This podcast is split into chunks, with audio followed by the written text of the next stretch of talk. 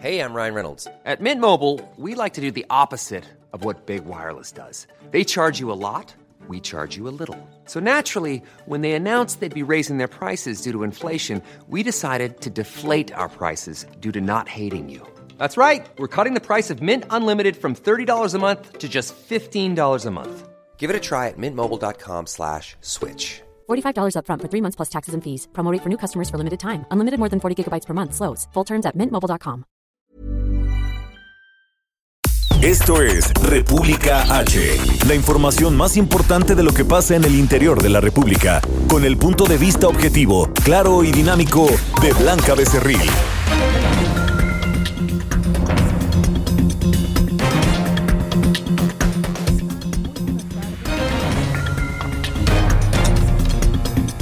¿Qué tal? Muy buenas tardes, muy buenas tardes. Son ya las 12 del mediodía con dos minutos de este día, de este miércoles 11 de diciembre de 2019. A nombre de Blanca Becerril y de todo el equipo que hace posible este esfuerzo, le saluda esta tarde su servidor Isaías Robles, quien le pide nos acompañe durante la próxima hora, en donde tendremos toda la información, lo más importante de lo que se ha generado en el interior de la República, toda la información de los estados, al estilo, por supuesto, de El Heraldo Radio. Por lo pronto, le invito a que escuche este resumen de lo más importante, lo que usted lo que usted debe saber, por supuesto, para estar perfectamente bien enterado. Pero antes le reitero que estamos transmitiendo totalmente en vivo desde la Ciudad de México a través del 98.5 de FM. En Guadalajara nos puede usted sintonizar por el 100.3 de FM. En San Luis Potosí, San Luis Potosí, perdón, llegamos por el 93.1. En Tampico, allá hasta la zona norte del país, nos puede usted escuchar a través del 92.5.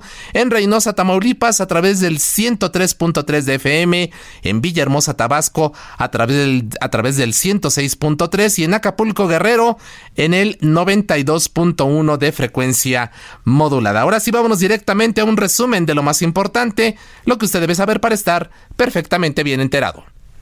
En resumen.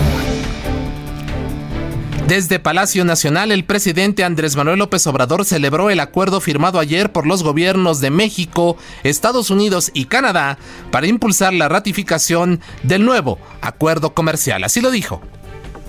Un buen día porque se firmó este acuerdo comercial que es fundamental para eh, el crecimiento económico del país. No solo beneficia a México, también a Canadá, a Estados Unidos. Es un tratado de dimensión mundial que va a atraer mucha inversión de todas partes del mundo porque se trata de un mercado muy fuerte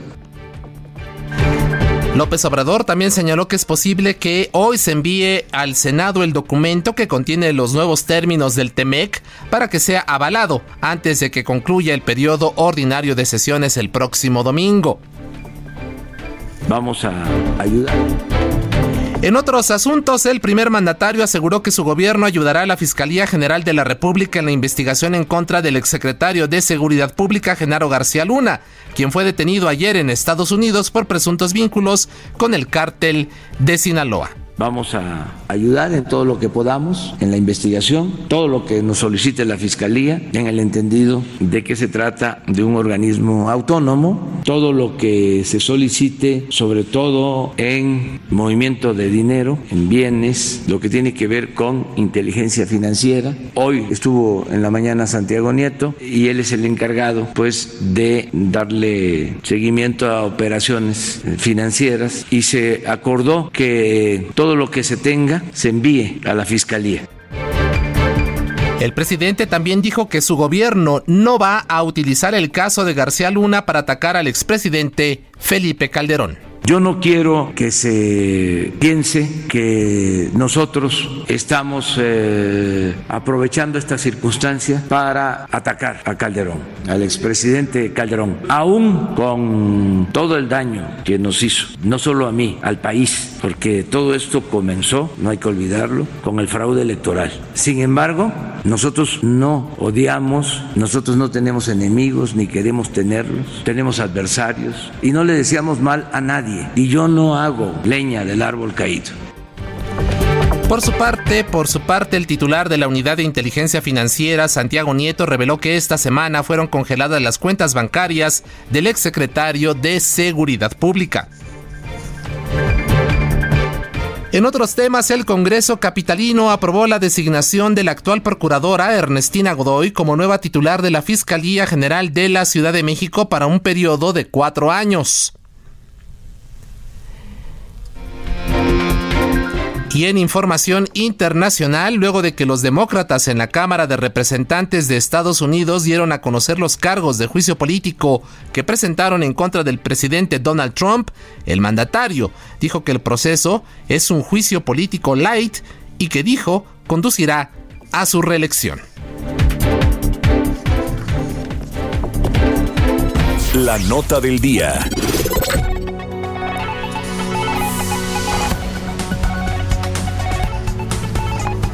Y vamos directamente a la información. Recuerde que estamos transmitiendo totalmente en vivo por El Heraldo Radio. Esto es República H, el espacio de Blanca Becerril.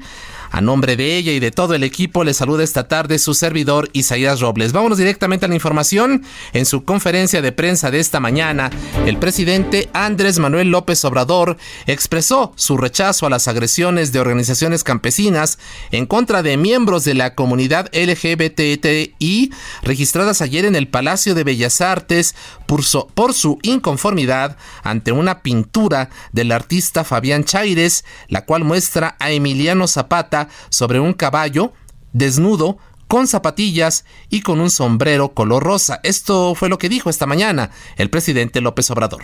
Que no debe haber crímenes de odio, lo repruebo con toda mi alma. No aceptamos eso. Tenemos que ser respetuosos, no solo ser tolerantes, ser respetuosos de todas las manifestaciones eh, del pensamiento, mm, de la diversidad sexual, de las libertades. Entonces voy a pedirle a la Secretaría de Cultura que hable con todos y que se busque un acuerdo y que se respete la libertad, que se respete eh, la libertad.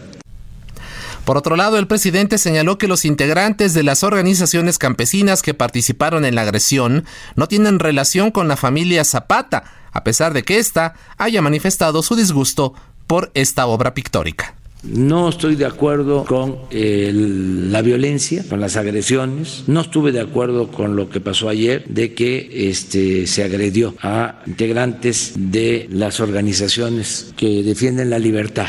Creo que no es ese el camino. También tengo que decir, porque cuento con información, que esta organización que participó, sí, la UNTA no necesariamente responde a la inconformidad manifestada por la familia Zapata. O sea, ellos lo hicieron por decisión propia. Pues ahí está lo que dijo precisamente el presidente eh, López Obrador esta mañana en su conferencia de prensa matutina. ¿Qué responde la UNTA, la Unión Nacional de Trabajadores Agrícolas, a estas afirmaciones hechas esta mañana por el presidente López Obrador? Establecemos contacto precisamente con el líder de la UNTA, con el líder de esta organización, Álvaro López Ríos, a quien saludamos esta tarde. Álvaro, ¿qué tal? Bienvenido, muy buenas tardes. Isaías, buenas tardes, qué gusto saludarte. Escuchaste, supongo, lo que dijo el presidente López Obrador esta mañana en el sentido de que ustedes no representan los intereses de la familia Zapata. ¿Qué le responden al primer mandatario? Bueno, creo que el presidente está mal informado. Isaías, las organizaciones del FAC el lunes por la tarde acordamos que en el marco de nuestra presencia en la Cámara Local de Diputados nos movilizaríamos a Bellas Artes a eh, demandar el retiro de esa obra ofensiva y denigrante para el general Emiliano Zapata.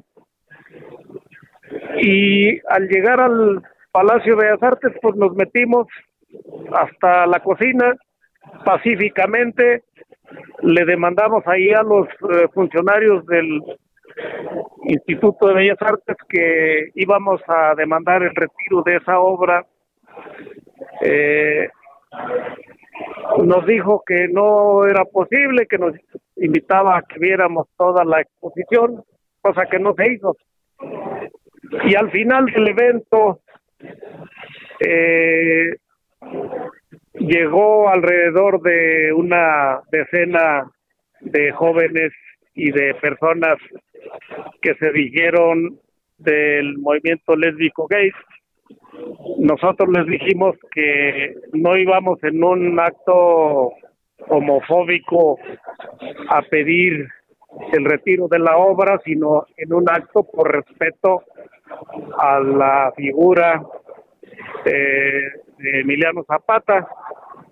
Y entonces ahí estuvimos cerca de tres horas en el interior del Palacio de Bellas Artes y al final los eh, estas personas que se identificaron como del movimiento lésbico gay se pusieron muy eh, intolerantes, agresivos, eh, se cerca de la entrada se jalonearon ahí unos muchachos, no sé con quién, hay quien dice que fue gente de los campesinos, hay quien dice que fue entre ellos, lo cierto es que nosotros fuimos solamente a reclamar el retiro de una obra y por cierto, nos preguntaron que si estábamos de acuerdo con la familia, dijimos que sí, que eran actos independientes, pero que por supuesto que estamos de acuerdo con la familia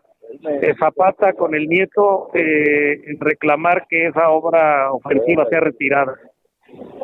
¿Ustedes han tenido contacto con, con el nieto del de, general Zapata? Mira, yo, yo lo recibí en hace unos cinco meses, eh, a principios de agosto, mejor dicho, a principios de agosto tuve un evento conmemorativo del aniversario de natalicio de Zapata, una semana cultural en las oficinas que tenemos en Morelos. Y en ese evento acudió eh, el, el nieto de Zapata. Yo pedí que lo invitáramos al presidio, le abrimos participación, ahí nos saludamos y dijimos que coincidíamos en muchas cosas alrededor de, su abuelo, el general Emiliano Zapata. Eh, pero digamos, eh, ya sobre propiamente la, esta exposición y específicamente sobre este cuadro, la revolución de Fabián Chaires, ustedes han tenido contacto.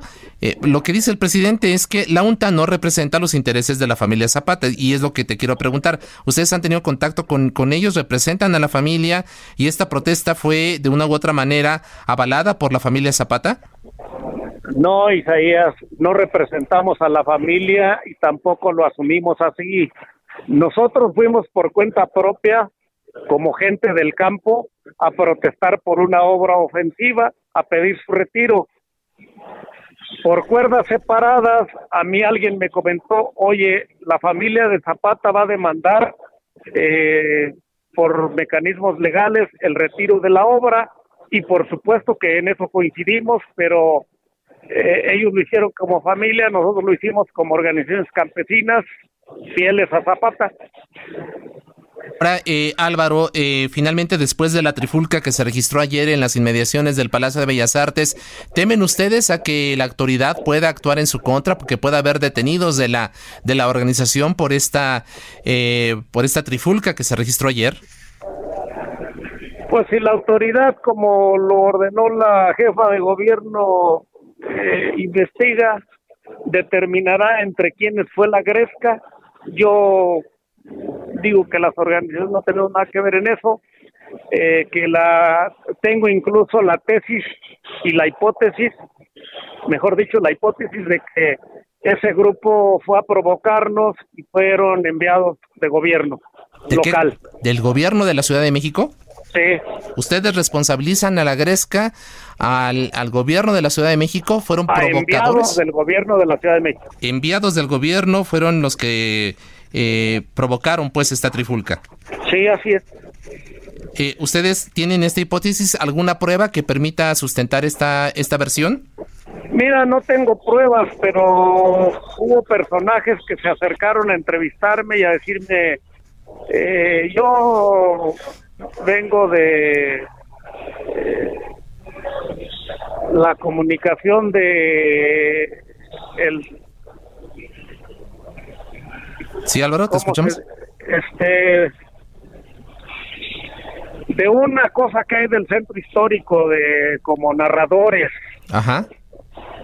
Otro de los que encabezó ahí fue un eh, reportero eh, disque del metro y así distintos personajes que les explicamos por qué íbamos y cuando se identificaron como grupo lésbico gay les dijimos que absoluto respeto a su preferencia sexual, que en una ciudad con un marco de libertades, pues que cada quien decidía su eh, qué hacer con su cuerpo. Entonces, les expresamos absoluto respeto y que no había homofobia en un acto en el que nosotros reclamábamos que se retire un cuadro ofensivo y denigrante.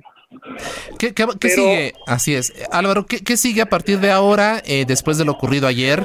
Eh, la autoridad, de la Secretaría de Cultura, el propio Instituto Nacional de Bellas Artes ha dicho que no va a retirar esta obra. ¿Ustedes continuarán con las protestas? ¿Qué es lo que sigue después de lo ocurrido ayer? Isaías, nosotros ayer anunciamos que las organizaciones vamos a seguir Hoy cancelé la ida de campesinos e indígenas al Palacio de Bellas Artes porque sé que eh, en las redes sociales el movimiento lésbico gay va a defender la obra y al autor.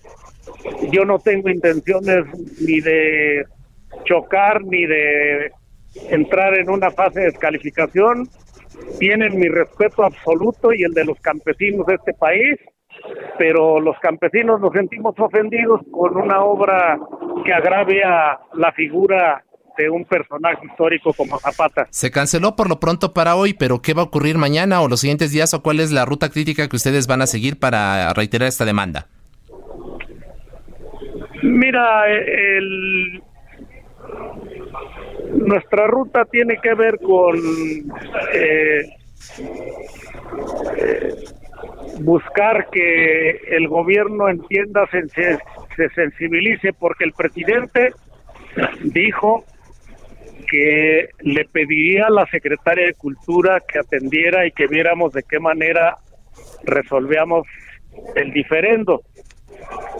Yo sé que no hay diferendo que se pueda arreglar con una directora que invitó al líder de la luz del mundo que hoy está preso en Estados Unidos. Y bueno, creo que hay complacencia del gobierno federal y del gobierno de la ciudad para presentar una obra ofensiva y denigrante de Emiliano Zapata.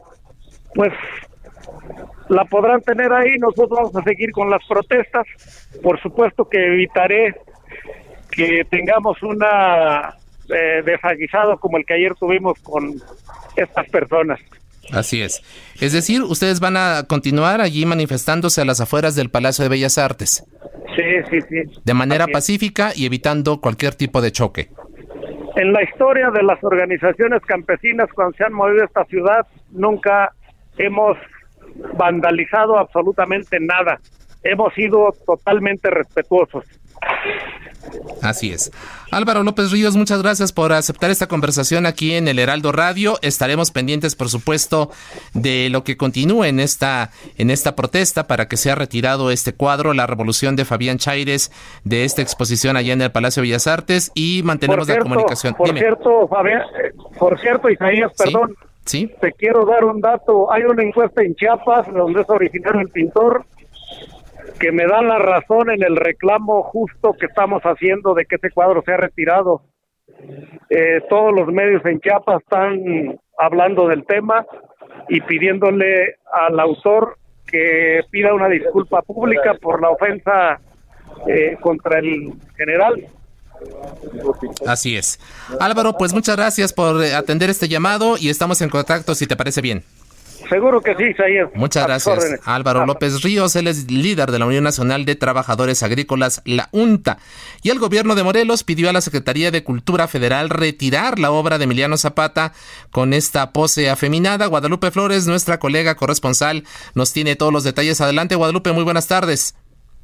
¿Qué tal, Isaías? Te saludo con mucho gusto a ti al auditorio. Buenas tardes. Pues así es, el gobierno de Morelos solicitó a la Secretaría de Cultura del gobierno federal retirar el cartel que usa como promoción de la exposición Emiliano Zapata después de Zapata en el Palacio de Bellas Artes, eh, donde luce precisamente el, líder revolucionario eh, pues eh, con tacones en esta pose gay, de acuerdo con la secretaria de Turismo y Cultura de Morelos, Margarita González Arabia, no fue una decisión afortunada de la Secretaría de Cultura exhibir como cartel promocional de la exposición al líder revolucionario con rasgos eh, pues homosexuales. Dijo en, en entrevista a la funcionaria estatal que ya incluso presentó esta solicitud a la Secretaría de Cultura del Gobierno Federal para que se retire este cartel, esta pintura. Dijo que ante la controversia que ha causado la obra del pintor chapaneco Fabián Chaires, eh, pues eh, se decidió por parte de las autoridades del gobierno que encabeza José Blanco Bravo, eh, pues solicitar al gobierno federal el retiro de este cuadro promocional. Eh, insistió la funcionaria estatal que eh, pues se debe reconsiderar, eh, no es tirar una obra, no es retirar la obra como tal del pintor chapaneco, pero sí por lo menos ese cartel que ha causado pues el enojo, sobre todo de los descendientes del general Emiliano Zapata, incluso también los revolucionarios que eh, pues, eh, habitan aquí en el estado de Morelos, incluso también la secretaria de Cultura de, eh, la entidad dijo que pues las organizaciones campesinas están en su derecho a protestar, pero no de forma violenta porque pues nos aseguran que para ellos es una ofensa y que pues denigra la imagen del caudillo del sur. La información que te tengo, Isaías. Es, muchas gracias, Guadalupe, y estamos pendientes, por supuesto, de esta polémica que está creciendo. Muchas gracias por lo pronto. Muy buena tarde para todos. Gracias a nuestra colega Guadalupe Flores. Y en entrevista esta mañana con Sergio y Lupita en, en, estas frecuencias del Heraldo Radio, Luis Vargas Santiago, él es curador de la pintura Zapata después de Zapata e investigador del Instituto de Investigaciones Estéticas de la UNAM, dijo lo siguiente. La exposición se mantiene, el cuadro no se va a descolgar. Eh, tenemos un apoyo institucional importante de la Secretaría de Cultura y del Instituto Nacional de Bellas Artes y Literatura y está hay un compromiso firme con la libertad de expresión. Ceder a el reclamo de descolgar el cuadro sería ceder a la intolerancia y si no defendemos las libertades democráticas de las que gozamos, pues en qué país viviríamos. Eh, lo que sí es importante decir es que se ha hecho una invitación muy cordial a, los familiares de, la, de Emiliano Zapata para que vengan a ver la exposición y tengan la oportunidad de conocer el contexto amplio en el que está apareciendo este cuadro. Y bueno, pues ayer, ayer eh, Ayer le comentamos, este, se, por más de tres horas los integrantes de la UNTA bloquearon el acceso principal a la planta alta del Palacio de Bellas Artes y exigieron con consignas descolgar de la exposición Emiliano Zapata después de Zapata el cuadro de Chaires, en el que como ya hemos relatado se ve al líder campesino desnudo sobre un caballo y con sombrero rosa y zapatillas. Después ya escuchamos al propio Álvaro López de cómo se registró esta trifulca alrededor de las cuatro de la tarde, eh, sin que personal de seguridad interviniera, tampoco elementos de la policía. Eh, y eh, fue justamente Miguel Fernández Félix, director del Palacio de Bellas Artes, quien en medio de esta situación se expresó e hizo este llamado a los manifestantes. Están invitados todos a entrar. Son bienvenidos. Son bienvenidos al Museo del Palacio de Bellas Artes. Este es su museo. Este es su museo. Es de usted y de todos. Es su museo. ¿Me permiten? Tengo derecho a la palabra como usted la tiene. No, me lo merezco igual que usted. Me merezco el derecho a la palabra. Un momento, un momento, un momento. Por favor, por favor. Pues ahí está, ahí se registró justamente parte de esta protesta. ¿Usted qué opina sobre esta situación? Una polémica que se ha registrado a lo, a lo largo de esta semana con esta exposición allá en el Palacio de Bellas Artes, Zapata después de Zapata y especialmente con este cuadro La Revolución de Fabián Chaires. ¿Está usted a favor o en contra? Haga contacto con nosotros a través de nuestras redes sociales. Saca puntas. González, adelante, muy buenas tardes. Un ejemplo de lo que debe ser un legislador lo está dando el senador priista Jorge Carlos Ramírez Marín, a diferencia de muchos de sus compañeros que a la menor provocación se ausentan de sus labores, el yucateco no deja de asistir aún y con una férula en el pie derecho. Y es que sufrió un accidente en una caminadora y se lastimó, pero ni así falla a su cargo. De calle se llevó Mara Gómez la elección del Senado para comisionada ejecutiva de atención a víctimas. Fueron 74 votos a su favor de los 111 legisladores presentes en la sesión de ayer. Así, la especialista en justicia y derechos humanos ayer tomó protesta y ya se encarga de brindar atención y asesoría a las víctimas de delitos en el país. Son las 12 con 27, una pausa y volvemos con mucha más información aquí en República H. Estamos transmitiendo en vivo totalmente en El Heraldo Radio. Estamos de regreso con la información más importante de la República en República H con Blanca Becerril, transmitiendo en Heraldo Radio. En resumen.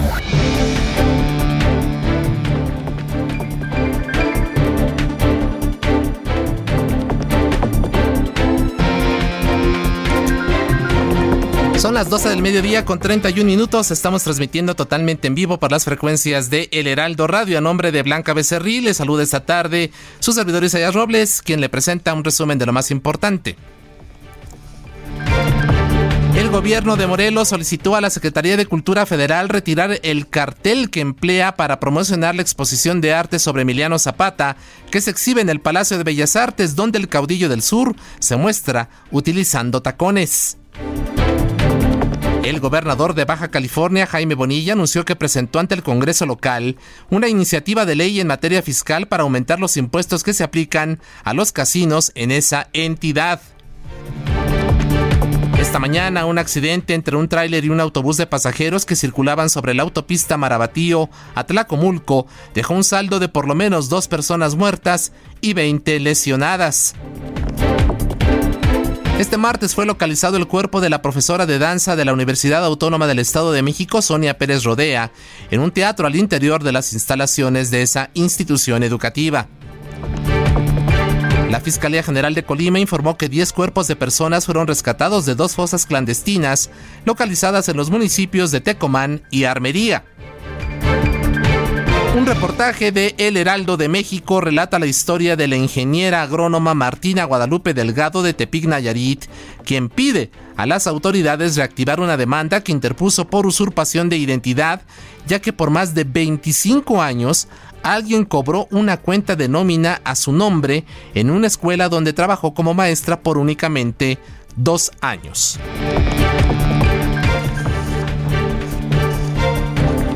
Y bueno, haciendo las 12 del día con 33 minutos, vamos a recibir, recibimos aquí en nuestra cabina a Alejandra Ochoa, quien nos tiene información importante sobre adulta. Alejandra, bienvenida, muy buenas tardes. Buenas tardes, Isaías, qué gusto me da saludarte y saludar a todo tu público. ¿Qué nos tienes, qué tienes para el público de pues, República H? Pues muy buenas noticias, como bien dices, vamos a platicar de adulta. Hoy en día el tema de la disfunción eréctil pues es un tema importante eh, del cual platicar y pues por mucho tiempo se ha creído que la disfunción eréctil solamente la pueden padecer pues los hombres de edad madura o bien por padecimientos como son la diabetes, eh, por estrés incluso, o bien por otros padecimientos físicos. Pero fíjate que las, las estadísticas ya marcan que también ya los jóvenes pueden padecer de disfunción eréctil por temas de estrés o de o depresión, fíjate. Entonces ya hay una solución y se llama adulta. Fíjate que eh, pues por mucho tiempo se creyó erróneamente que la solución para combatir la disfunción eréctil consistía en medicamentos que aumentaran el flujo de la sangre para mejorar el desempeño sexual, como bien sabes. así es. Pero bueno, investigaciones médicas descubrieron que la verdadera solución pues no es aumentando ese flujo sanguíneo, sino impidiendo la salida de sangre del órgano sexual masculino, la cual es controlada por una enzima. Entonces, al destruir esta enzima, la sangre no sale del órgano eh, y al permanecer, obviamente, pues se mantiene la firmeza. Pensando en estos daños, la pastilla negra, que se llama adulta, eh, pues crea crea este tratamiento, que es un tratamiento, no es un medicamento, que es muy importante recalcarlo, que se recomienda de consumirlo durante tres meses, un día sí y un día no, así de fácil y así de sencillo, con la buena noticia de que no tiene efectos colaterales y no tiene contraindicaciones, que eso es algo increíble, es, es algo científicamente comprobado, es muy importante que usted sepa que tiene todas las certificaciones necesarias para que tenga la seguridad de poder consumirlo. Así es que puede tener ya una relación adulta con seguridad. Mujeres, si nos están escuchando, creo que también es momento de ayudar a nuestras parejas a acercarnos de esta manera. Pueden ver, tú como bien sabes, Isaías, de pronto, pues los hombres no, no lo dicen, o sea, no van por la vida diciendo, hola, tengo disfunción eréctil, por supuesto, pero puede eh, notarse en su estado de ánimo, pueden estar decaídos porque obviamente pues genera mucha inseguridad. Entonces, mujeres, si ustedes observan esto en sus parejas, pues creo que es un gran regalo. ¿Cómo ves? Así es. ¿Y, ¿Y dónde se puede comunicar la gente? ¿Cómo puede comprar adulta? Es muy importante que solamente lo pueden conseguir llamando al teléfono 800 mil Repito el teléfono 800 mil Adulta solamente por medio de este teléfono lo va a poder conseguir. No en la calle, no en las farmacias, en ningún otro lugar. Por favor, no vaya a aceptar eh, pues imitaciones. Y tenemos una gran promoción el día de hoy. Así es, un regalo navideño. Así es, pues muchos. Este regalo les va a encantar. Fíjate que eh, les tenemos dos por uno, o sea, dos adulta por el precio de uno. Repito el teléfono llamando al teléfono 800 23 mil y además como complemento algo que les va a encantar. Fíjate que eh, estoy hablando de Prinex, que es un producto científicamente comprobado que aumenta el tamaño del órgano masculino y ayuda a prolongar pues los momentos de placer para que disfrutes por más tiempo y que tu relación íntima sea más satisfactoria. Así es que ya lo sabe, dos por uno más complemento Prinex llamando en este momento al teléfono 800 23 mil. Así es, Isaías. Así es, Alejandro, muchísimas gracias. Y bueno, pues ahí está esta, esta oferta de adulta para todo nuestro público. Muchas gracias, Alejandra. Que la pases muy bien. Fue buen día a todos. Gracias.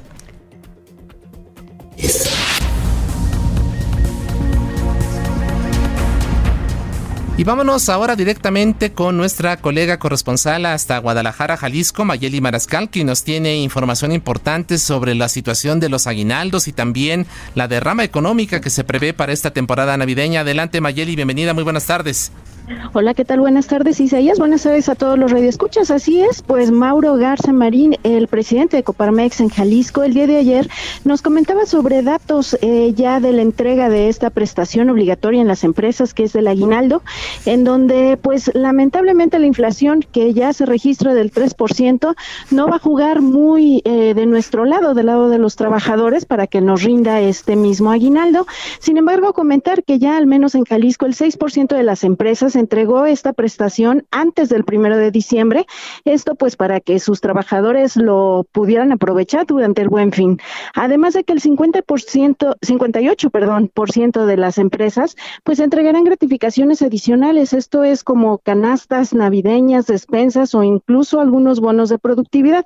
Y eh, pues se estima que un millón ochocientos veintiocho mil seiscientos noventa y un jaliscienses llevarán eh, dinero a sus casas por concepto de aguinaldo y eh, se va a destinar el 26%, lo destinará a pago de deudas, 26% al ahorro, 12% a vacaciones y también a bienes de consumo el 21%. Y por otra parte, pues la Cámara de Comercio de Guadalajara estima una derrama de 9.700 millones de pesos precisamente para el periodo eh, de esta temporada navideña que abarca desde el 12 de diciembre hasta el 6 de enero. Y comentarte que los comerciantes también están bastante optimistas para el 2020, pues esperan un crecimiento del 4% para el próximo año. Esta es la información, Isaías. Gracias, Mayeli. Estamos pendientes, por supuesto, de más reportes tuyos. Un abrazo. Hasta luego, buen día. Gracias a Mayeli Mariscal. Y desde Jalisco nos vamos directamente ahora hasta Puebla. Víctor Carrancá tiene hasta hoy para ratificar su renuncia como titular de la Fiscalía General del Estado de Puebla. Jesús Lemus nos tiene todos los detalles. Adelante, Jesús.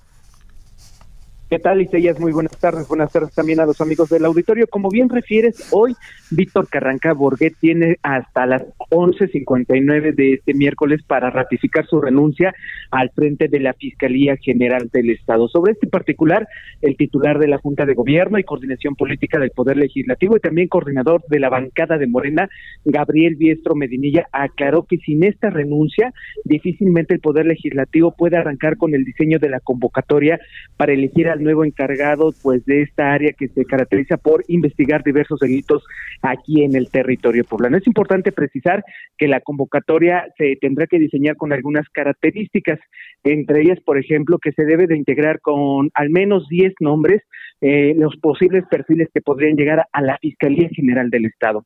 Una vez tenida esta lista de 10 personajes, se enviará al gobernador en turno, en este caso Miguel Barbosa Huerta, para que depure la misma y deje una terna que habrá de regresar al Congreso del Estado para que ya ahora sí los diputados locales puedan elegir al titular de la Fiscalía General del Estado donde se ha mencionado, es importante destacarlo, que el actual encargado de despacho de la Fiscalía, Gilberto Higuera Bernal, puede participar en este proceso interno y solamente enfatizar que una vez designado al nuevo titular de la Fiscalía aquí en Puebla sería por un periodo de siete años. Ese sería el reporte que te tengo desde el Estado de Puebla sobre este proceso, te reitero, para elegir al nuevo titular de la Fiscalía General del Estado. ¿Qué pasa si, si Víctor Carrancano presenta la renuncia? Con base en la declaración del diputado de Morena, que iría como titular de este espacio, pero hasta donde han confirmado en los últimos minutos aquí los diputados locales, ya avisó que se iba a venir en el transcurso de este día, te reitero, tiene hasta las 11.59 para ratificar la misma que se presentó el 4 de diciembre a través de un apoderado legal, que por ello los diputados locales lo mandaron a llamar para ratificarla de manera presencial. Sí es, pues muchas gracias. Por lo pronto estaremos pendientes de más información. Muchas gracias. Claro que sí, muy buenas tardes. Allá está nuestro colega Jesús Lemus y desde el estado de Puebla nos vamos ahora hasta Baja California. ¿Qué está pasando allá con la deuda? Eh, Atahualpa Garibay, bienvenido, muy buenas tardes. Buenas tardes, es ahí, buenas tardes a los eh, radioescuchas de República H. El Congreso del Estado de Baja California aprobó ayer el dictamen mediante el cual se autoriza la reestructuración de la deuda pública de la entidad que supera los 33 mil millones de pesos hasta el último corte que realizó el gobierno que encabeza Jaime Bonilla Valdés. Como se recordará, el primero de noviembre, al asumir la gobernatura del estado, el morenista Jaime Bonilla denunció que la deuda pública en los últimos 12 años se había incrementado de una forma desorbitada y que urgía un rescate financiero, una renegociación de los créditos, eh, sobre todo con los bancos, con las instituciones bancarias que han financiado los proyectos de las últimas administraciones estatales, administraciones que eh, obviamente eran eh, de el Partido Acción Nacional a quienes se responsabiliza de la crisis económica que vive el gobierno del estado. De 2006 a la fecha se han realizado diferentes eh, préstamos con instituciones financieras, por lo que ya superan los 33 mil millones de pesos.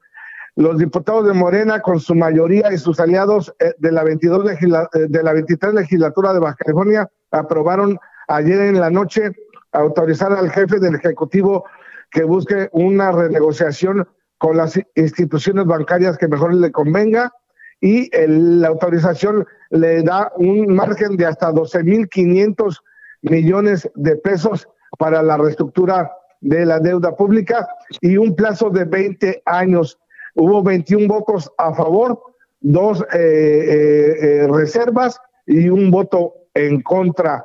El voto en contra fue del diputado independiente Miguel Ángel Bujanda, que era del Partido Acción Nacional y quien fue señalado hace una semana por el secretario general de gobierno Amador Rodríguez Lozano como el diputado que solicitó un millón de pesos al gobierno de Jaime Bonilla a cambio de votar a favor de la reestructuración de la deuda, lo que eh, pues generó más suspicacia porque la noche de ayer votó en contra y eh, bueno pues e, él también ha sido señalado de ser partícipe de otro tipo de moches en su calidad de ex secretario particular de Francisco Vega de la Madrid. Así que la mayoría de Morena de, en, la Cámara de Diputados local autorizó la renegociación de la deuda pública de Baja California que supera los 33 mil millones de pesos y que ubica a la entidad dentro de las cinco entidades más endeudadas del país. Zatahualpa, pues muchas gracias. Finalmente ya está aprobada esta reestructuración. Estaremos pendientes. Un abrazo hasta allá, hasta el estado de Baja California. Igualmente, que Hasta luego a nuestro colega Atahualpa Garibay y de Baja California nos vamos al Estado de México y es que eh, se está denunciando la, eh, los permisos para una obra que ya estaba suspendida allá en el fraccionamiento Mayorazgos del Bosque. Leticia Ríos, corresponsal, nos tiene todos los, de, los detalles. Adelante, Leticia, muy buenas tardes. Hola, ¿qué tal? Buenas tardes, Isaías. Así es, esto está ocurriendo en el fraccionamiento Mayorazgos del Bosque en Atizapán, donde los vecinos exigen frenar un desarrollo habitacional conformado por seis torres de diez pisos cada uno. Esto está construido eh, o ha sido construido de manera acelerada durante la actual administración municipal, a pesar de tener una suspensión por parte del ayuntamiento. Eh, las autoridades no han aclarado cuál es la situación de este proyecto, que hasta septiembre pasado tuvo un sello de suspensión. Incluso platicamos con la directora de Transformación Urbana de Atizapán, Nina Hermosillo, quien reconoció que la obra eh, dice que sí cuenta con una licencia de construcción otorgada por la administración pasada, pero que no cumple con las medidas de seguridad y factibilidad de agua. De ahí que se eh, pues pusiera esta suspensión o que se le dictaminara esta suspensión a la obra. Sin embargo, pues la obra no ha parado. Eh, de hecho, ya se anuncia en Internet la venta de estos departamentos de Green Vista, así se llama el desarrollo, en más de cuatro millones de pesos. La principal preocupación de los vecinos es que con estos seis edificios van a llegar 240 familias a la zona y esto pues va a generar más problemas de movilidad, eh, falta de agua, así como problemas en el drenaje. Además, hasta ahorita se han contabilizado siete viviendas que ya enfrentan afectaciones eh, por daños a bardas, rupturas de vitrales, eh, y daños en los, en los pisos de algunas viviendas. Y bueno, pues esta es la situación en este momento. Los vecinos siguen oponiéndose a este proyecto, sin embargo, prácticamente los edificios ya están terminados pues hay una situación muy grave. Estaremos pendientes, por supuesto, por eh, alguna otra reacción de los vecinos de este fraccionamiento que se oponen precisamente a este desarrollo habitacional allá en Atizapán. Y, por supuesto, estaremos atentos a tus nuevos reportes. Gracias, Leticia. Muchas gracias. Buenas tardes. Muy buenas tardes. Estados. Y como siempre es un placer saludar aquí en nuestra cabina a Antonio Bautista, él es coeditor de Estados en el Heraldo de México. Antonio, ¿qué tal? Bienvenido, muy buenas tardes. Isaías, ¿qué tal? Muy buenas tardes a ti. Pues siempre eh, presentándonos eh, temas muy interesantes. Hoy hablamos del problema de las colillas. Sí, fíjate que esta semana jóvenes queretanos recolectaron en la capital de Querétaro 10.000 colillas de cigarros en dos horas. Esto como parte de las acciones para tratar de reducir la contaminación por este elemento que se ve muy pequeñito, pero puede ser muy, muy nocivo, las colillas de los cigarros. Vamos, 65% de las colillas termina en la calle. Esto es eh, que, vamos, diversos estudios nos dicen que por lo menos cada día son 511 mil eh, colillas de cigarro que se producen en la calle. Cinco de cada diez personas que fuman en el país lo hacen en la vía pública. Y de esta cantidad de cigarros que se fuman en la vía pública, 40% terminan fuera de un cesto, o sea, no van a dar al, al, cesto, perdón, 60% no van a dar al cesto, se quedan, se quedan, se quedan en, la calle. La calle y, esto, la gente termina de fumarlo y, se le hace fácil decirlo tiro en la, vía pública. Lo tira, ¿y esto por qué? Porque no hay contenedores en donde a veces salen a fumar eh, para que puedan depositar ahí sus residuos, ¿no? Entonces, pues más de, de vamos, 60% de las, de las colillas terminan en la calle, de las que se fuman digamos, en la vía pública, al aire libre. Pero esto nos lleva a que por lo menos 2.000, casi 3.000 de este universo de 511.000 que se producen todos los días en el país, que se calcula que se producen todos los días en el país, se quedan en las calles de las ciudades del país. Pero no solo son las calles las que resienten el, la presencia de las colillas, sobre todo son las playas. Fíjate que eh, hubo campañas en, para señalar el, el, uso de los popotes como un factor contaminante y reducirlo, el uso de los plásticos, porque eh, recordamos aquella fotografía, eh, bueno, pues sí, un video en donde una tortuga tenía torada un, popote, popote. En, en, la nariz, ¿no? Entonces, Pareciera que los popotes son los que principalmente contaminan el mar, los plásticos, pero no. Los popotes ocupan el sexto lugar en elementos que eh, contaminan los océanos, son o las playas, son las colillas de cigarro los principales contaminantes de las playas. Entonces, este elemento es eh, altamente eh, contaminante. ¿Por qué? Porque una, una colilla de cigarro contiene nicotina, los restos de nicotina, y además metales pesados como el plomo, el arsénico, el cianuro. Tiene alquitrán, tiene hidrocarburos, tiene acetato de celulosa, o sea, todos estos elementos lo hacen un factor muy, muy eh, eh, contaminante. Una sola colilla puede contaminar 8 litros de agua de mar o 50 litros de agua potable. Una, sola colilla. Exactamente, un, problema muy grave que además, eh, pues como tú bien lo comentas, es un efecto múltiple. Vamos a imaginar lo que ocurre en temporada de lluvia, que buena parte de las ciudades del, país se ven afectadas por los problemas justamente de que el drenaje está tapado con todo tipo de desechos. Pero como tú nos, nos estás advirtiendo, las colillas son uno de estos elementos más importantes justamente, ¿no? Y además de eso, pues ya los efectos en las playas, en fin, creo que evidentemente nos hace falta una cultura de, medio ambiente que nos haga eh, pues estar precisamente conscientes de lo que implica el tirar una colilla en la calle. La gente, tú, es común ver efectivamente en la calle la gente o a bordo de su automóvil que está fumando y de repente fácil, ¿no? Tirarlo a, la vía pública. Sí, ahora, digamos, ya hay una, vamos, hace unos años ya se ha limitado el, fumar en áreas cerradas, en espacios cerrados, y esto ha sido un cambio en, en las, vamos, en la forma en que la gente consume el tabaco, aquellos que quieren consumirlo, muy importante. ¿Y qué están haciendo los estados para esto? Bueno, pues Querétaro, que fue el ejemplo que tomamos para el principio de este comentario, bueno, pues tiene en la capital queretana, modificaron su ley de residuos para multar hasta con 29 mil pesos a aquellos que tiren, sean sorprendidos tirando una colilla en la calle y sean reincidentes. ¿Esto en dónde, perdón? En Querétaro, en la capital de Querétaro.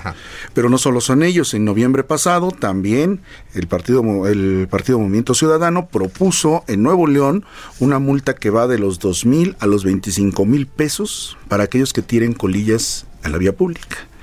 Y la Ciudad de México también está apuntada en este, en este plan el Partido Verde presentó aquí en la Ciudad de México una iniciativa muy parecida en la que también la multa se considera de 2.500 pesos hasta 25.000 pesos por eh, colillas que se tiren en la vía pública. Así es. Entonces hay medidas que se están tomando y deberían acelerarse para tomar conciencia de esto. Efectivamente, pero lo más importante es, insisto, la cultura propia, ¿no? La, la, cultura de nosotros como habitantes de este tipo de ciudades para evitar este, este uso indebido de las colillas, el que se tiren a la vía pública, en las playas, en fin. Muchas gracias, como siempre, Antonio Bautista, coeditor de Estados en el Heraldo de México, por estar con nosotros y advertirnos justamente de este problema que es muy grave en toda las ciudades y en las playas, en los destinos turísticos del país. Gracias. Isaías, muchas gracias a ti y a todos. Buenas tardes.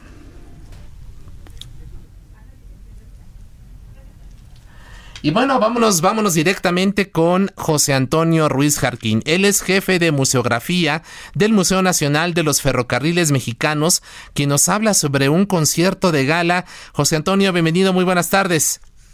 Muy buenas tardes. Buenas tardes. Muchas gracias por estar con nosotros. A ver, platícanos esta sinfonía a vapor, de qué trata, cómo va a estar. Invita a nuestro público para que acuda a disfrutar de esta obra.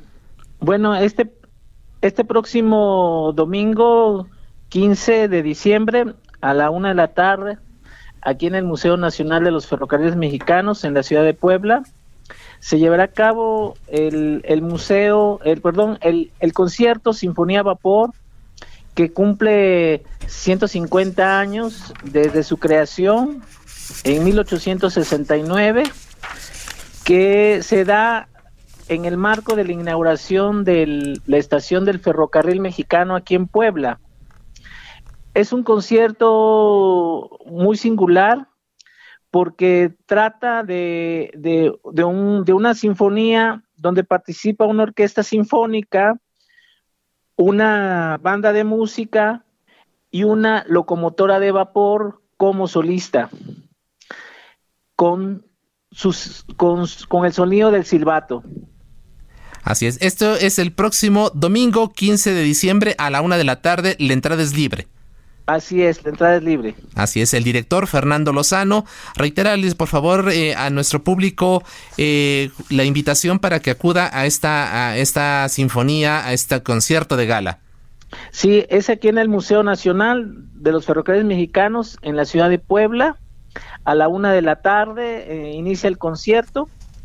Es entrada gratuita y bueno, pues realmente se lo super recomendamos a, a, todos los que quieran acompañarnos en estos 150 años de Sinfonía a Vapor. Claro, muchísimas gracias José Antonio Ruiz y ahí está la invitación a todo nuestro público. Un abrazo, buenas tardes. Gracias.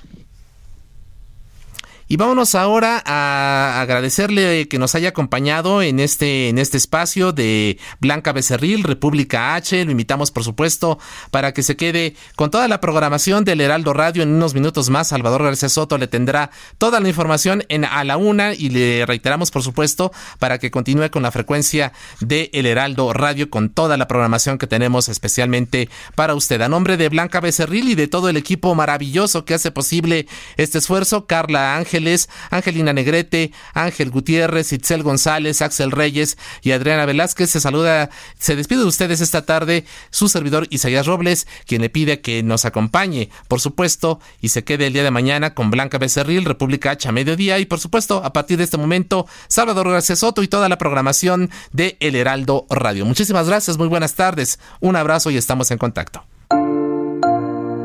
Vamos con la nota amable ya que la Dirección del Registro Civil de Coahuila informó que ya comenzó con la impresión de actas de nacimiento en braille, un sistema de lectura para personas débiles visuales o ciegas, con lo que el Estado es una de las primeras entidades en lograr este avance en materia de inclusión. La directora del registro civil, Dora Alicia de la Garza, destacó que por primera vez la dependencia cuenta con una impresora especial para sistema braille, lo que fue posible gracias a recursos del Registro Nacional de Población. La primera persona en disfrutar de este beneficio fue Perla del Rocío Zapata, quien destacó que representa una ventaja para este sector de la población el poder tener acceso a lo que dicen los documentos y saber si los datos son correctos.